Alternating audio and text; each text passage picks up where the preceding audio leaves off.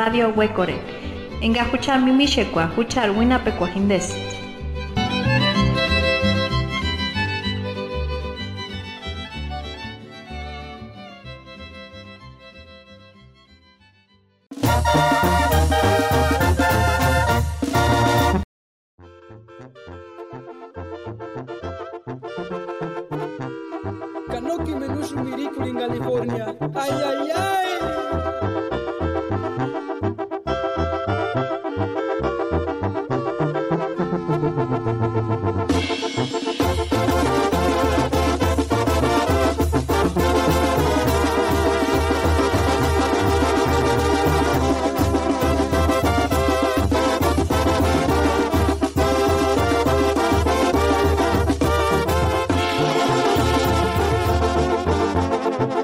Adiós California, adiós. Temen siman kuiripuchakzun, wandashecheat imecher irekwa, nenaksh haman weakusti imecher ireta, kanaksh irekoresk parikutin, naksh hangorendashinki, purepechan winashpuntan.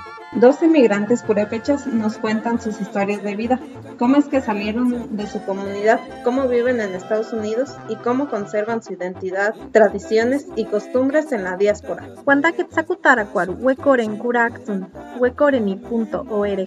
Escúchenos por Radio Huecoreni www.huecoreni.org.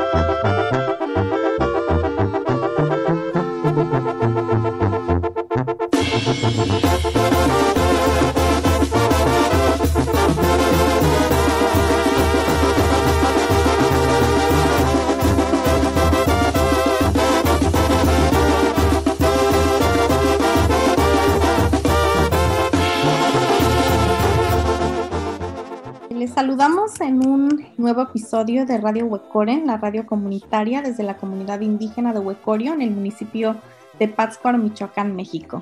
Seguimos conversando en esta serie acerca de las historias de migrantes, acerca de las historias de los purépecha eh, en la diáspora, específicamente en Estados Unidos. Eh, nos da mucho gusto eh, pues continuar con esta serie de, episodios donde pues estamos tratando a través de estas narrativas orales las experiencias de vida pues de las personas eh, purépecha que se encuentran fuera del territorio ancestral pero que sin embargo eh, siguen construyendo comunidad a través de diferentes redes, de diferentes lazos en sus distintos espacios y contextos.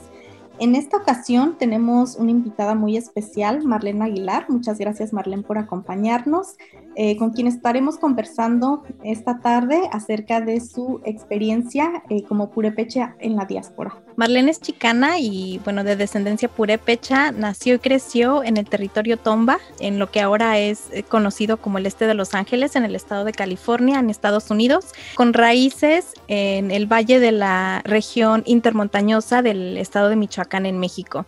Es una cocinera comunitaria también y bueno, gran parte de su inspiración en el trabajo que realiza se deriva de, su familia, ¿no? Una familia de campesinos, pero también esta inspiración, este trabajo está formado eh, por lo que ha realizado diferentes eh, programas para la equidad alimentaria, específicamente en lo que es la agricultura de apoyo comunitario.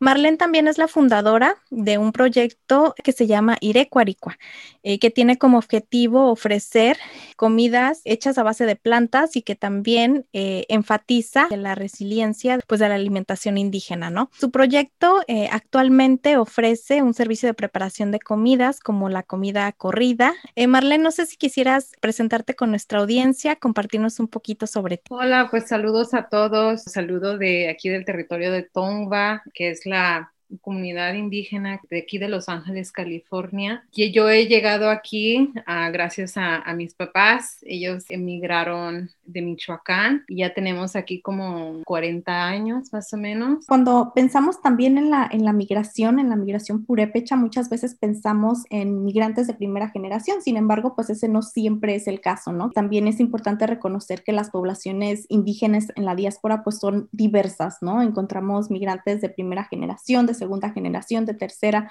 Entonces creo que es importante reconocer todas estas voces eh, diversas dentro de, de, la migración indígena, eh, de la diáspora indígena, pero también en la comunidad purépecha. Eh, quisiéramos que nos compartieras también un poquito, eh, ahorita nos estabas compartiendo acerca de, tu familia, de todas estas décadas que ya tienen en, Estados Unidos, pero si nos pudieras compartir, por favor, un poquito más acerca de tu experiencia familiar en la diáspora en Estados Unidos como purépecha, sobre la historia ¿no? de, tu familia en Estados Unidos, de dónde son o a dónde ustedes como familia como comunidad eh, trazan pues esos lazos, ¿no? A qué comunidades en Michoacán y también eh, donde se encuentran o donde tú te encuentras actualmente, existen otras comunidades eh, emigrantes o en la diáspora purépecha y si es así, ¿cómo es la relación de, de estas comunidades donde tú vives? Eh, bueno, sí, como les comentaba, este, mis papás emigraron de Michoacán, este, vienen de ranchos que pertenecen al municipio de Tacámbaro. Este, mi papá es de La Soledad y mi mamá es de Cópitero. Se encuentran como más o menos 60 kilómetros de, de Huecorio, creo. No somos de, del territorio purépecha que ahora se considera pues de las cuatro regiones, pero somos vecinos. es por eso que con mucho orgullo reconozco yo mis raíces. Especialmente fue muy importante para mí porque a pesar de estar en un barrio muy mexicano como es el este de Los Ángeles, mis papás vinieron aquí en los ochentas y afortunadamente pudieron legalizar y, y entonces hemos regresado a Michoacán desde que yo tengo dos años y hemos ido anualmente, ¿no? Eh, la mayoría de nuestra familia está allá. Parte de mi papá y de mi mamá, ellos fueron los únicos que emigraron.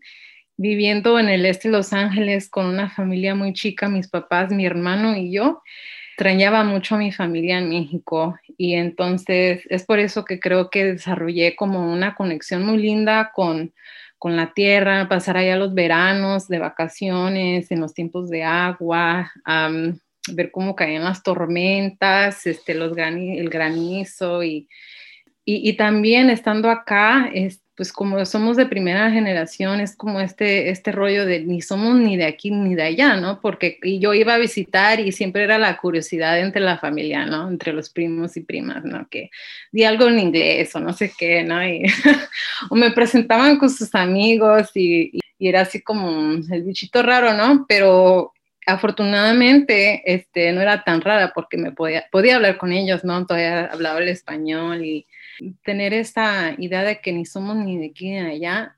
Yo quería saber más sobre la cultura, ¿no? De donde yo venía y entonces cuando empiezo a aprender sobre la historia de Michoacán, las raíces indígenas de allí, con, con Michoacán, ¿no? Y con mi familia allá acá sí hay personas purépechas y, he podido formar como relaciones con ellos muy bonitas, ¿no? Porque a través de ellos es como yo he podido aprender un poquito más sobre cosas que tal vez no les daría importancia, pero al compartir espacios y experiencias con esos compañeros y compañeras, he podido darme cuenta, oh, eso es, eso es culturalmente ¿no? Entonces es muy bonito este, poder tener esa oportunidad y, aparte también pues formar como esa comunidad fuera, ¿no? Porque mucho ha pasado que iba a México y nomás no salíamos del rancho, ¿no? Pero ahora con el tiempo he podido desarrollar más relaciones con gente fuera, ah, en la diáspora y en Michoacán y este, preservar la cultura, ¿no? Y, yo, y yo también pues aprender, ¿no? Sí, muchas gracias por compartirnos estas vivencias de tu familia, eh, pues de tu experiencia cuando eras pequeña, ¿no? Y cómo eso también de alguna manera ha reforzado estos lazos culturales, identitarios con, con las comunidades de origen, pero también con otras comunidades en la diáspora. ¿Cuáles son algunos de los desafíos que han enfrentado eh, tu familia y tú en los Estados Unidos? Eh, ya hemos comentado distintos desafíos en, en algunas eh, pláticas anteriores, ¿no? Desde eh, pues las políticas migratorias, el racismo, el racismo sistémico, las barreras lingüísticas, que bueno, también traen consigo otro tipo de desafíos como el acceso a la educación, el acceso a servicios de salud, eh, pero también otros desafíos que estoy pensando pues tienen que ver precisamente quizá en algunos contextos con no tener a comunidades cerca precisamente, ¿no? Entonces, ¿cómo establecemos estos lazos con otras comunidades al estar pues en distintos lugares de los Estados Unidos, ¿no? También se vuelve un poco complicado. En el caso tuyo y de tu familia, ¿hay algunos desafíos que quisieras compartir que han enfrentado, experimentado en los Estados Unidos y cómo los han superado? Creo que el estar lejos de familia es una de las cosas, eh, desafíos más difíciles, ¿no? Celeste en Los Ángeles tiene fama de ser como mucha actividad de pandillas, ¿no? Por eso mismo mi papá era muy estricto con nosotros, no teníamos esa oportunidad de, aprovecharnos de los recursos que tal vez estaban disponibles porque era de que nos, una protección como muy excesiva porque no quería que, nos involucráramos en pues cosas como pandillas o en mi, en mi caso como mujer. Eh, embarazarme muy joven, ¿no? Porque eso es algo que era muy común. Entonces sí era como e, ese distanciamiento, ¿no? De formar una comunidad, un, un, sentido de comunidad dentro de mi propia comunidad, ¿no? Afortunadamente pude como socializar con otros niños en la escuela y cosas así, pero creo que eso fue una de las cosas que, que nos impactó mucho. A mi hermano específicamente, este, no teníamos tías ni tíos acá, o abuelitas o abuelitos, tener esos primos y primas con quien jugar, ¿no? Eh, eh, bueno, a final de cuentas, creo que los desafíos eh, pues son distintos para, para, para todas las, las, personas, para todas las familias y te agradecemos mucho por compartir pues esta historia, esta historia familiar, esta historia personal también, ¿no?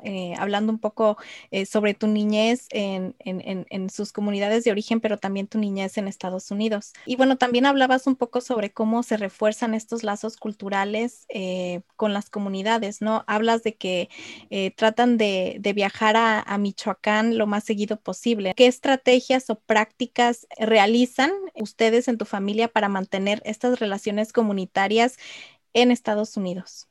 es de apoyar en cualquier manera que podamos en la comunidad. A veces es la, la, cooperación, ¿no? De que algo se necesita en la comunidad y es apoyar de esa manera.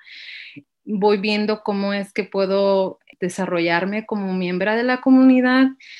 Ha habido casos que solamente reconocen a mi mamá. estoy viendo cómo es que yo puedo aportar, ¿no?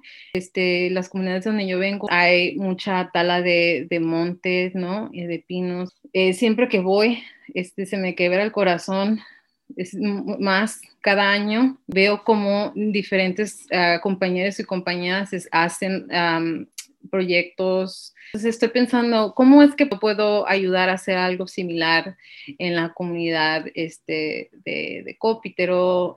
o, también en mi, en, mi familia, ¿cómo es que podemos tener diálogos donde si tenemos terrenos este, en el monte, este, cómo evitar que, que los, los talen por dinero, ¿no?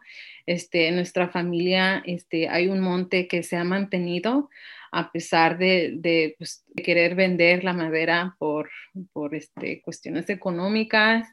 Eh, pero afortunadamente eh, mi tío ha conservado ese pedazo de monte y lo ha protegido de, los que talan, ¿no? Este, se va y se asegura que, que no, que no se metan, que no quemen, ¿no? todo eso que se oye, ¿no? Entonces, en compartir con otros compañeros aquí en la diáspora, me, me están dando como ideas de cómo más puedo contribuir, aparte de las cooperaciones de, de, cosas así como las fiestas y cosas así, ¿no? Y también cómo debería contribuir más, ¿no? Entonces, este, porque eso es parte de la cultura purépecha, no nomás es este, decir que eres purépecha ya, ¿no? O comerte unas corundas o ponerte el guanengo, es también ser buena persona de tu comunidad y apoyar, ¿no? Entonces estoy yo explorando cómo es que yo puedo hacer eso y, conservar esa, ese aspecto cultural. Sí, yo creo que eh, compartes una, una pregunta muy importante en relación a las situaciones que muchas comunidades viven. Ya hablabas la cuestión relacionada a la industria aguacatera, los impactos que esto tiene para las comunidades, no únicamente en los cambios de uso de suelo, en el despojo territorial, en el acceso al agua, pero también las violencias que esto trae, ¿no? Toda la, la muerte, el abuso que, que esta industria representa también para las comunidades, ¿no? Y qué podemos hacer para de alguna manera eh, pues contribuir a nuestras comunidades, contribuir a nuestra cultura y de alguna manera también eh, pues apoyar en estos procesos de defensa de las comunidades. Hemos tenido eh, el gusto de, conocerte a través de las redes sociales, de conocer un poco más el trabajo que realizas y bueno, ya pasando a un segundo bloque, quisiéramos preguntarte sobre este bonito proyecto llamado Ire Cuaricua, ¿no? que integra diversos aspectos desde la soberanía alimentaria, la revitalización o el reforzamiento de los sistemas de alimentación tradicionales de las comunidades indígenas, la comunidad purépecha en este caso, eh, la relación con el territorio también, ¿no? Y esta relación con la comida como una forma también de retejer comunidad, ¿no? Y de retejer vida desde la diáspora. ¿Cómo nace Ire Cuaricua? ¿Cuál es el objetivo? ¿De dónde viene? He estado involucrada en lo que es el movimiento de justicia alimentaria porque quería hacer algo para ver cómo es que podíamos prevenir este, las muertes y las enfermedades relacionadas con el diabetes, hipertensión, ¿no? Todas aquellas enfermedades relacionadas con la, alimentación, ¿no? Y, entonces, este, desafortunadamente, nuestras comunidades sufren mucho de eso, ¿no? Este, tenemos un pariente o, tenemos vecinos que sufren diabetes y, y cosas así. Entonces, yo al aprender que estas cosas eran reversables, dije, ¿cómo es que yo puedo ser parte de esto, no? Entonces era cuestión de, concientizar a la gente, ¿no? De que este, las comidas procesadas, este, la dieta americana era algo que teníamos que resistir porque muchos de nosotros de Latinoamérica, no importa de, qué región somos, venimos de culturas como muy ricas, ¿no? Y, una gastronomía muy sana que da vida y no, y no, no se enferma, ¿no?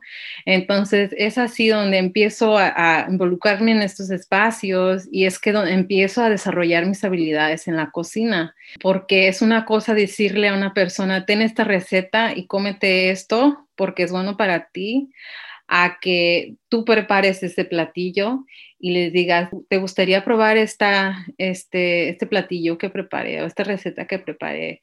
Ya si lo, lo van probando y dicen, oh, que está rico. Comer saludable no es mm, este, aburrido, no puede ser rico. Mi mamá me empezó a enseñar y es así como me fui formando poco a poco en este, en ese tiempo me volqué mucho en lo que es la, la jardinería urbana. Nuestra comida que nosotros mismos plantamos es la más sana, ¿no? Este, es la única manera que podemos prevenir que, que esté contaminada con pesticidas, insecticidas y cosas así, ¿no?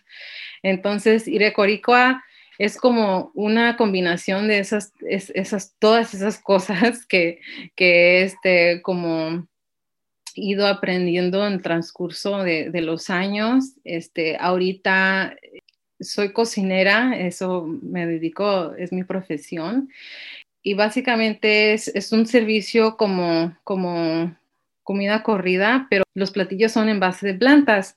Entonces, ¿por qué me enfoco en, lo que es los vegetales y las frutas y cosas así? Es porque son los alimentos que, pues más, más nutrientes tienen, ¿no? Es muy común en la cultura americana que, pues este es esto de la noción de comer carne en todas tus comidas, ¿no? Comer cosas con este, harinas, o sea, productos sumamente procesados que no tienen nada de nutrición y en cambio, o sea, lo, lo opuesto para mí es este, comer cosas en temporada, vegetales y, pues, frutas y granos, ¿no? Entonces, pero aparte de eso también es como preservar nuestras tradiciones gastronómicas, ¿no? Porque, como te digo, todos venimos de diferentes lugares donde es una riqueza de alimentos, ¿verdad? Y, y, es importante seguir consumiendo esos alimentos, no tan solo para nuestra salud, física, pero también para el medio ambiente, ¿no? Entonces yo trato de, a través de Irecuaricua, tratar de formar como una concientización y, antes de la pandemia era como crear espacios donde podemos dejar que los alimentos mismos ah, despierten esas memorias, esos recuerdos que son como muy, muy este, apegados a nosotros porque tal vez los hicimos con nuestros abuelitos o cosas así, porque eso me ha pasado a mí, que por ejemplo yo me sentaba con mi mamá, mis papás, o mis papás, pues, y les decía, oh, cuéntame cosas de, de, de México, de la familia, no, no sé, no, no se acordaba. Pero en el momento que, por ejemplo, empecé a, a que aprendí cómo hacer el nistamal, y el momento este, que empezamos a, plantar maíz en la casa, es cuando todas estas historias empezaron a como resurgir, ¿no? Y entonces, este, ya es cuando me contaba mi, me contaba mi mamá, este, las comidas que ellos comían, ¿no? Mi papá, este, al plantar maíz, lo cuidaba, ¿no? Y aprender de, de esos cuidados es algo muy bonito. Entonces, yo trato de, llevar esa concientización de la mejor manera posible porque yo también estoy aprendiendo, ¿no? Este, estoy aprendiendo a cómo hacer las corundas, hacer diferentes platillos purépechas, este, pero también creo que es como entender nuestra conexión, ¿no? Con, con este... Eh, nuestros alimentos y, sus componentes como culturales, ¿no? Entonces, este, pues trato de la mejor manera de que la gente coma sana mente y, que este, empiece a, hacer como esta conciencia de, de, que comen, ¿no? La razón por qué escogí el nombre Irecuaricua, me tomó muchos años decidir un nombre para mi proyecto, ¿no? ¿Cómo puedo como trenzar o unir todas estas cosas que me interesan? La jardinería urbana, este, la, la nutrición y alimentación y, este, y esto lo cultural, ¿no? Cuando estuve buscando nombres, vi la palabra Irecuaricua y entonces que decía, eh, se traduce como forma de vida y entonces este, dije, bueno, eso es, eso es lo que uno debe hacer, o sea, comer sano no es de una cosa, de una dieta de unos 30 días y ya, es un estilo de vida, pero también es importante, bueno, o sea, si uno puede sembrar, ¿no? Y, sembrar de acuerdo a, a, los tiempos, ¿no? Este, y preservar la comida. O sea, es todo una forma de vida, ¿no? incluso yo, este, me la paso bien ocupada porque tengo que o atender mi, mi huertita o mi huerto y luego cocinar y eso es todo un show. Sí, yo creo que lo que nos comentas es sumamente importante esta relación, este papel que juega la comida para ti, para tu familia y pues para, para eh, la sociedad, ¿no? En general.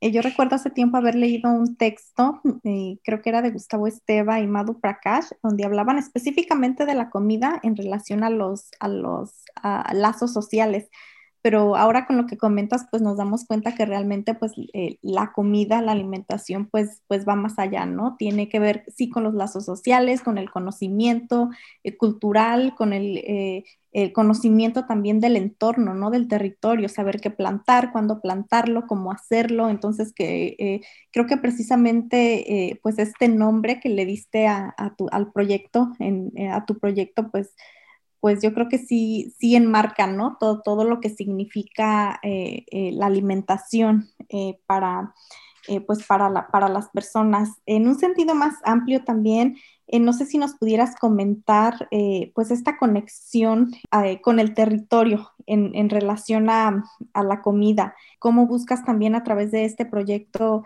eh, pues acercarte o transmitirlo, ¿no? A la, a la sociedad, a tu comunidad, eh, dentro de tu familia, si nos pudieras, eh, pues, explicar un poquito más a fondo o platicar un poquito más a fondo acerca de estos lazos que creas a través del proyecto. Bueno, es, a veces se complica un poco porque estamos en diáspora y no, solamente convivimos con, con personas purépechas, ¿verdad? De descendencia purépecha. Es, es como es una combinación de diferentes uh, culturas, ¿no? Pero creo que este, tenemos cosas en común, ¿no? O sea, tenemos como este, esos alimentos que, que son este, típicos en diferentes regiones, pero se ven diferentes, son diferentes variedades, ¿no? Entonces sí ha sido un poco como complejo, venimos de diferentes lugares muy distintos, pero sí son esos principios, ¿no? De que ese valor a, a las semillas criollas, las variedades, principios similares, ¿no? De, cuidar al ambiente y el ambiente te cuida a ti. Eh, algo que sí he querido como enfocarme un poquito más es en el maíz. Esa memoria creo que se está borrando aquí y también en México parece estuve en un, en un foro este, sobre la buena tortilla, se llamaba, ¿no? Y de curiosidad fui, de metiche fui para ver qué rollo, ¿no?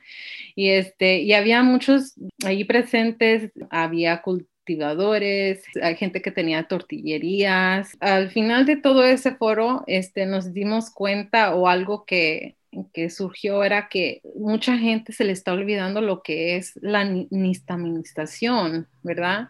No lo podía creer. ¿Cómo es que estando en México eso se está olvidando, no? He pensado que eso es como una buena manera de, de como enfocar mi trabajo, ¿no? De ver cómo podemos preservar eh, esa técnica, ¿no? Este, porque es muy importante que la gente la, la conozca este, dentro de México, de México y, y, gente fuera también, porque se está perdiendo, ¿no? O sea, estamos viendo cómo están abusando del maíz y mucha gente he visto que dice, oye, yo no como maíz porque es genéticamente modificado. Y entonces dice, no, no, fuchi, y ya, y le hacen el fuchi, y, y, no como, y ya no lo quité de mi dieta, pero sí, hay que, hay que hacer esa concientización que el, el uh, maíz híbrido y, y, este genéticamente modificado es malo, pero todavía hay maíz bueno y que cómo podemos apoyar a que ese maíz siga, esos, esos cultivadores que están sembrando ese maíz, um, siga adelante, que esa semilla no se pierda. Acá en los Estados Unidos, este, que los niños vean y sepan cómo se hace una tortilla, que la gente sepa la nutrición de, del nistamal y las cosas hechas del nistamal. Yo hubo un tiempo donde me hice vegana, ¿no? Y mucha gente me decía, también de mi familia, dice, ¿qué vas a comer? Y muy curioso porque ellos de jóvenes ni comían tanta carne, la verdad, se alimentaban con las tortillas, los frijoles y los quelites y cosas así, ¿no? La pregunta clásica era, ¿y dónde vas a agarrar tu calcio? Y, la gente no sabe que el calcio proviene del nistamal, ¿no? podemos consumir tortillas de nistamal y así, este, pues, conseguir el calcio que necesitamos, ¿no? Pero sí, eso es lo que, lo que he estado viendo que, que, es como necesario y aparte de, de, hacer un rechazo de la, de la dieta americana, es, es ver cómo podemos resguardar esas técnicas importantes. Bueno, también para entrelazar un poquito, eh, pues todo esto que nos estás comentando, porque sí es sumamente importante, eh, pues concientizar acerca de los conocimientos que, que vienen en, eh, en, las dietas tradicionales, que muchas veces, pues en Estados Unidos, como comentas, eh, pues de alguna manera se, se ven desplazadas por, pues por la dieta americana, ¿no? que incluso se ve también mucho en las comunidades cuando no sé, algunos chicos jóvenes regresan y, piden que la hamburguesa, que la pizza en, las comunidades se, ve bastante. Como por ejemplo, están surgiendo como todos estos negocios pequeñitos, ¿no? De, puestos de comida en las comunidades, pero son hamburguesas, son hot dogs, ese tipo de comidas, ¿no? Entonces creo que sí lo que comentas, María, es, y bueno, también lo que comentabas, Marlene, de poco cómo poco a poco estos sistemas eh, tradicionales comunitarios de alimentación pues han sido desplazados por el por el consumismo, por el capitalismo, que precisamente es lo que creo que a, través de tu proyecto estás construyendo, ¿no? El, o reconstruyendo más bien, ¿no? El, volver a esas raíces y señalar precisamente la importancia de los sistemas de alimentación eh, de las comunidades. Creo que sí, esta, esta forma de, desplazo, ¿no? o influencias también en, las dietas eh, en las comunidades, creo que se, se ha dado mucho en, en las últimas décadas. Eh, Marlene, también te queríamos preguntar, ¿cuál es tu motivación para continuar con el proyecto de Irecuaricua y qué relaciones o, redes has creado a través de este trabajo que realizas y en específico cómo puede la tecnología ayudar a crear este tipo de redes? Bueno, mi motivación es que esta manera de comer y de alimentarse uno no se olvide para las siguientes generaciones, ¿no? Este, a mí me cayó el 20, una vez cuando estuve en el colegio, ¿no? Y estaba leyendo un artículo sobre la salud de los ah, inmigrantes migrantes y, las, y sus generaciones que los descendían, ¿no? Y, era, es que no importaba de, de, qué país venía el inmigrante a los Estados Unidos, este, su salud iba a ser mucho mejor que las generaciones que seguían después de, de, o de la inmigrante, ¿no? Y entonces es cuando pensé, están hablando de mí, ¿no? O sea, están hablando de mí, mi salud no va a ser igual que la de mi papá, la de mi mamá, y mis hijos van a estar aún más este, amolados, ¿no? Van a estar más enfermizos, ¿no? Entonces es cuando pensé, yo lo quiero hacer para mí, pero también para las generaciones que vienen, ¿no? Este, no es vida tener que depender en inyecciones de, de insulina, no es vida tener que hacerte el diálisis, ¿verdad? Este, no sé cuánto, dos, tres veces a la semana este, no es vida tener que tomarte medicamento a los 30 años, ¿verdad? Quiero que las generaciones que vengan estén saludables y, pues tengan las herramientas y el conocimiento que necesiten para pues seguir siendo resilientes, es la palabra. Entonces, esa es mi motivación. Este, ¿cómo he usado la tecnología yo por mucho tiempo he querido conectar con diferentes compañeros eh, purépecha para pues unirme a, este movimiento, ¿no? De, de, de preservación cultural y cosas así. Las redes sociales lo han hecho posible aún más para mantenernos más juntos, pero también para conocernos, como por ejemplo con ustedes. Estoy aquí día porque las redes sociales, ¿no? Porque las las he seguido, he seguido sus proyectos y entonces este, creo que puede facilitar ¿no? este, las relaciones que vienen en el futuro, ¿no? Es, quiero ver cómo podemos ayudar aún más a aquellos cultivadores que están produciendo esas semillas este, criollas, ¿no? Que las están cultivando todavía aún, porque ya la gente lo está haciendo no por porque es negocio, pero porque es it's a passion thing, ¿no? Lo están haciendo porque ven el valor, ¿no? Y tienen la pasión de cultivar y, mantener aquello, ¿no? Creo que también he podido ver diferentes proyectos que otros compañeros están haciendo, entonces es que podemos conectar aún más y sí, mantener las relaciones que ya se han hecho, ¿no? Pues muchísimas gracias, eh, Marlene, por compartir un poquito más sobre este proyecto de Irecuaricua, de dónde viene, ¿no? También cuál es tu motivación, tu inspiración, cómo te relacionas, cómo te has relacionado con la comida, con el territorio, eh, con la cultura a través de este proyecto. Yo creo que es muy bonito eh, escucharlo y nos llena de mucha inspiración, de eh, motivación saber todo este trabajo que están haciendo pues las personas purépecha en Estados Unidos, ¿no? Cómo a través de distintas estrategias, mecanismos, prácticas, ¿no? Se, se busca y se mantiene esta conexión cultural que a la misma vez nos da una identidad. Eh, pues quisiéramos agradecerte a nombre de, Radio Huecoreni por haber estado con nosotras en este espacio, pero no nos despedimos sin antes eh, pedirte eh, algún mensaje que les quisieras enviar a toda la comunidad purépecha en la diáspora, especialmente aquellas personas jóvenes que están buscando reconectarse con la cultura, reconectarse con su identidad también, ¿no? ¿qué, pueden hacer? ¿Cuál es el paso a, seguir o, cómo pudieran comenzar esta, esta reconexión? Algo que les quisieras decir.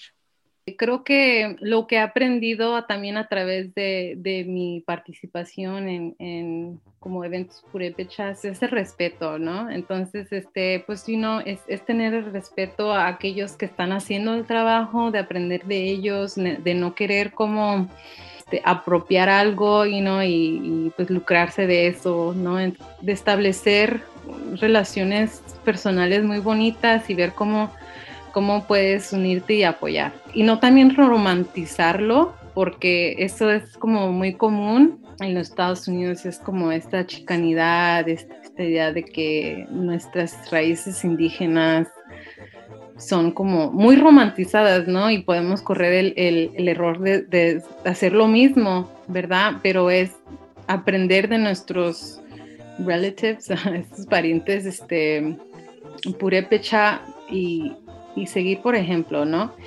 De una manera muy respetuosa, porque algo que aprendí mucho y, y se me hizo muy bonito, he podido participar en la celebración del Gran Fuego allá en Michoacán del Año Nuevo, una Curicaeri Cuenchecua. Y entonces he podido ir a acompañar a, a diferentes sedes a entregar el fuego en las caminatas que se hacen. Y algo que se me hizo muy bonito es que al llegar a un lindero parábamos y pedíamos permiso ¿no? Y entonces es como, el, eso se me hizo muy bonito y, lo he llevado conmigo mucho y pues de la misma manera eso digo, ¿no? Sigan teniendo esa curiosidad y, no tengan miedo de, contactar a alguien o, ayudar y ser un buen aliado, pero con mucho respeto.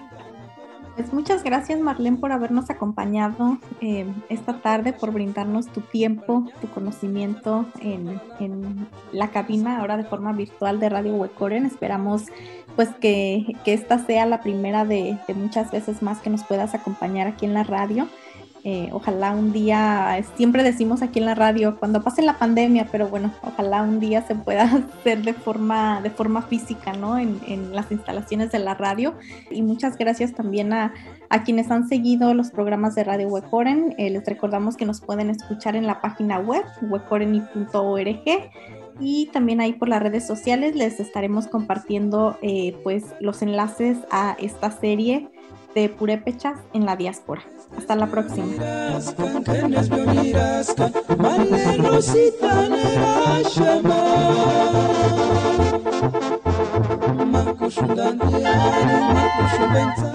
Tuengaro yawan ishaman haka, asmirikur, kuchar kajuchat surangwan. Para todos los purépechas que se encuentran lejos, no hay que olvidar nuestra lengua nuestras comunidades, de dónde venimos y nuestras raíces. huecoreni.org. Escúchenos por Radio Huecoreni www.huecoreni.org. nichuna yangu malero sitashuka shuka mapaseni nako chatari tushapas winsbo tushaparale nichuna yangu pina nitimarosa nipayanindani kwaramekikami pakareshu makushundampiari makushumbenzani wana wanakuninama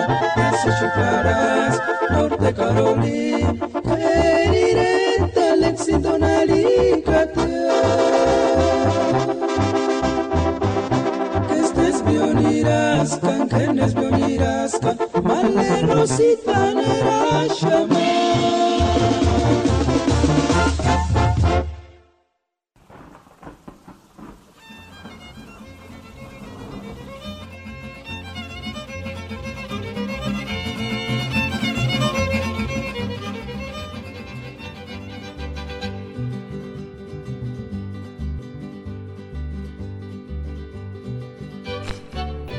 Huecore. Enga huchar mimishekwa, huchar winapecuajindes.